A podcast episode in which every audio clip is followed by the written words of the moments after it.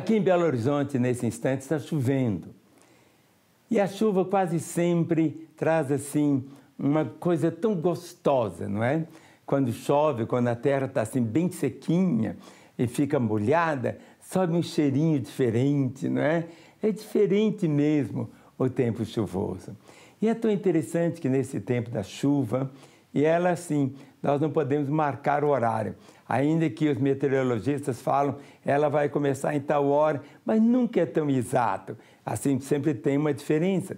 Mas existe a promessa do Senhor. E uma das promessas dele é que ele vai fazer o quê? Cair a chuva. É algo tão maravilhoso. E a Bíblia fala muito sobre chuvas. Nós aqui em Lagoinha, antigamente cantávamos um hino muito bonito assim: chuvas de bênçãos teremos, é a promessa de Deus. Gotas somente nós temos, chuvas rogamos a Deus. E o hino tinha o coro que dizia: chuvas de bênçãos, chuvas de bênçãos, chuvas de bênçãos dos céus. E a gente cantava: gotas somente nós temos, chuvas rogamos a Deus. Houve um momento que Jesus fala sobre chuva também, e eu quero ler esse texto para você de uma forma. Jesus está falando sobre os dois fundamentos. Em Mateus capítulo 7, a partir do verso 27, diz assim: Todo aquele, pois, que ouve essas minhas palavras e as pratica, será considerado um homem prudente que edificou a sua casa sobre a rocha. E caiu a chuva, transbordaram os rios, sopraram os ventos e deram com ímpeto contra aquela casa que não caiu, porque foi edificada sobre a rocha. Todo aquele que ouve estas minhas palavras e não as pratica, será comparado a um homem insensato que edificou a sua casa sobre a areia. E caiu a chuva, transbordaram os rios, sopraram os ventos e deram com ímpeto contra aquela casa, e ela desabou, sendo grande a sua ruína. A chuva pode provocar duas coisas. Aparentemente bênção, mas ela pode provocar também uma espécie de destruição. Aquilo que aconteceu há poucos dias lá na Bahia, todos nós choramos vendo os rios transbordando, milhares de pessoas perdendo as casas, situações tão delicadas. A gente chorava em ver aquilo, mas mandávamos comida, coisa, mas aquelas pessoas precisam sempre, mais do que nunca agora, de acalento, presença, ajuda. Mas acontece isso, que durante anos e anos construíram as casas ali, viveram ali, tudo parecia tão bem, passou de um ano, mas de repente veio o quê? Tempestade, um derramar de água terrível. Que situação!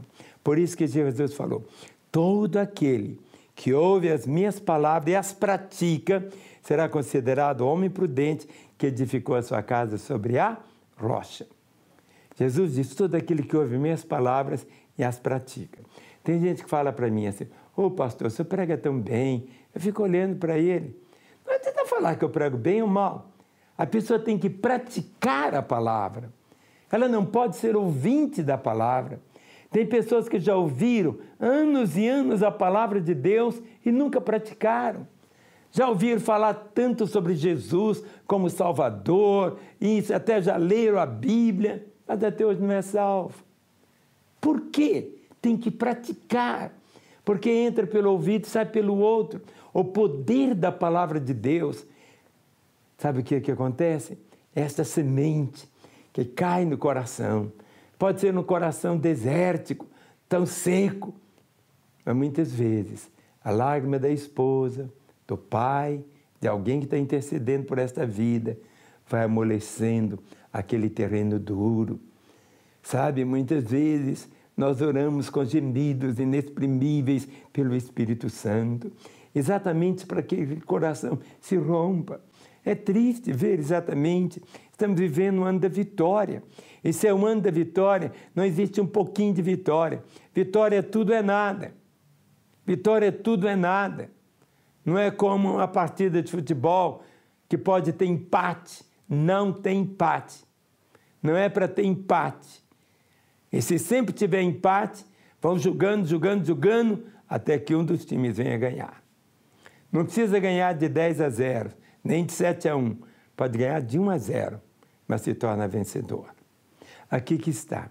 Sua vida, essa sequidão que você está vivendo, você pode continuar assim. Pode. Você tem o livre-arbítrio. Mas você vê do seu lado, talvez seu colega de trabalho, seu vizinho, um parente seu. Você percebe que do lado dele está tudo verde. Parece que tem aquele cheiro gostoso quando a chuva cai. Agora mesmo, enquanto eu estou falando lá de fora, está chovendo. Mas quando a chuva para, sobe um cheirinho, não é assim? É tão gostoso, o ar fica outro, parece que limpa, toda sujeira que estava no ar parece que desaparece em certo sentido. Então o que você precisa é ter esse entendimento. E Jesus fala exatamente: o homem prudente edificou a sua casa sobre a rocha. Casa aqui não tem nada a ver com tijolo e cimento. Casa é você. Casa é a sua família, casa é exatamente a sua descendência. Diz assim: caiu a chuva, transbordaram rios, sopraram ventos e deram com ímpeto contra aquela casa, que não caiu, porque foi edificada sobre a rocha. Uma pergunta eu tenho: sua casa, sua vida está edificada sobre religião, sobre doutrina? sobre você mesmo ou sobre a rocha que é Jesus? Jesus, esta pedra. Jesus, esta rocha irremovível. Quando você edifica a sua vida sobre Jesus, é diferente. A Escritura diz: no mundo tereis aflições. O Senhor falando, você vai passar por tempestades, mas Ele diz: tem de bom ânimo. Eu venci o mundo. Talvez você, no início agora de 2022, está vivendo nesse tempo confuso. Você olha para 2021, fica agora só culpando a pandemia. Eu estou sofrendo as consequências da pandemia. Não, no meio disso tudo, você precisa atravessar. Como o Salmo 23, ainda que eu ande pelo vale da sombra da morte, não temerei mal algum, porque tu estás comigo. Quando você tem essa certeza que o Senhor está com você, você pode atravessar pântanos, rios, mares. Ele diz: Eu nunca te deixarei, eu jamais te desampararei. E diz a Escritura: Todo aquele que ouve estas minhas palavras e não as pratica, será comparado a um homem insensato que edificou a sua casa sobre a areia. Tem pessoas que ouvem, ouvem, ouvem, ouvem, mas não praticam. Não adianta você ver um prato de comida bonito na sua frente, pesquisar todos os nutrientes do arroz, do feijão, da carne, da abobrinha, de tudo. Mas se você não comer, sabe o que vai acontecer? Você vai morrer. Não adianta você ter um conhecimento intelectual de Jesus. Não adianta você ter apenas doutrinas. Tem gente que só tem doutrina. Doutrina é isso, minha doutrina é isso, minha é isso, aquilo, e briga, e vem para minha religião, e vai ser melhor do que. Querido, você precisa de Jesus na vida. Quando você o tem, você vê por uma perspectiva diferente. Eu estou vendo você, em certo sentido, eu não sei quem é você, mas eu falo como se estivesse pertinho de você olhando nos seus olhos. Mas se as lentes dos meus olhos, dos meus óculos, fossem azuis, estaria vendo você azul. Se ela fosse vermelha, eu estaria vendo você avermelhado. Mas porque elas são transparentes em colores, eu posso ver você do modo como você é. Então é tão simples. E diz aqui: caiu a chuva, no outro, transbordaram o cisto, pararam os ventos e deram com ímpeto contra aquela casa e ela desabou, sendo grande a sua ruína. Quem sabe você está no início de 2022 com a sua casa desabada. Seus sonhos desabaram. Seu emprego, você se perdeu. E para piorar, veio a doença. E uma notícia que era para ser tão boa, você não está conseguindo tragar. Talvez sua esposa volte para você e fale: Eu estou grávida. Ou talvez seja outra notícia terrível. Você, esposa, ouvir do seu marido que ele está indo embora. As chuvas, as tempestades vêm. Mas se você está edificando a sua vida sobre a rocha, se você estiver edificando sua vida sobre a palavra de Deus, se você estiver edificando sua vida firmada na palavra, tudo é diferente. É isso que você precisa.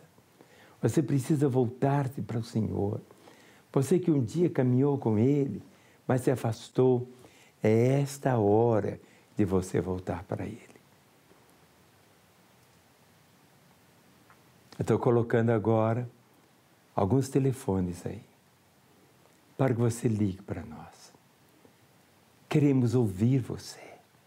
Por enquanto você só pode me ouvir. Mas Deus nos deu uma equipe de pastores e pastoras tão lindos para orar com você, para abençoar com você, para chorar com você. A vida ela é marcada pelos recomeços. A vida é marcada pelos recomeços. Nós aqui na Igreja da Lagoinha, 2021 foi o ano do recomeço. Mas esse ano, o carimbo que Deus nos deu é o ano da vitória. Vivemos o ano da vitória. Mas não apenas nós, aqui em Lagoinha, que estamos vivendo o ano da vitória. Todos podem viver, porque quando você escolhe realmente edificar sua vida em cima da palavra de Deus, não é colocar a Bíblia. Tem gente que vai construir uma casa e põe a Bíblia no alicerce. Passou nada. Você colocou um livro, não, não passou nada. Isso é amuleto. A Bíblia não é amuleto. Você tem que ter a Bíblia no seu coração. Você tem que decorar a Bíblia. Você tem que ler. Está escrito: Escondi a tua palavra no meu coração para eu não pecar contra ti. É bonito demais isso. Eu não sei falar outra coisa, eu não sei o que está aqui na palavra. Eu posso ficar com você aqui horas e horas e horas e horas e horas. E é verdade que eu vou ficar cansado, mas não vai faltar algo que é a palavra de Deus. Aqui diz exatamente: todo aquele que ouve essas minhas palavras e não as pratica. Todo aquele que ouve essas minhas palavras e as pratica será comparado ao homem prudente. E o outro, não era questão de quantos diplomas ele tinha, mas até a Bíblia o chama de louco.